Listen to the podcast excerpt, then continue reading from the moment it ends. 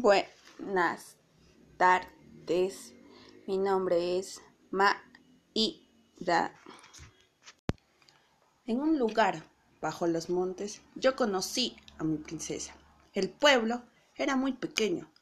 En su plaza había verbena y en medio de la algazara me conquistó la silueta, blanca como una paloma, con sus ojos de muñeca.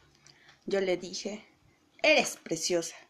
Mientras bajamos la cuesta y al pasar las diez farolas se encendió la luna llena.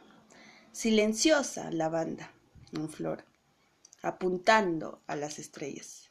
El aire trenzaba a Leis de su brillo en la melena.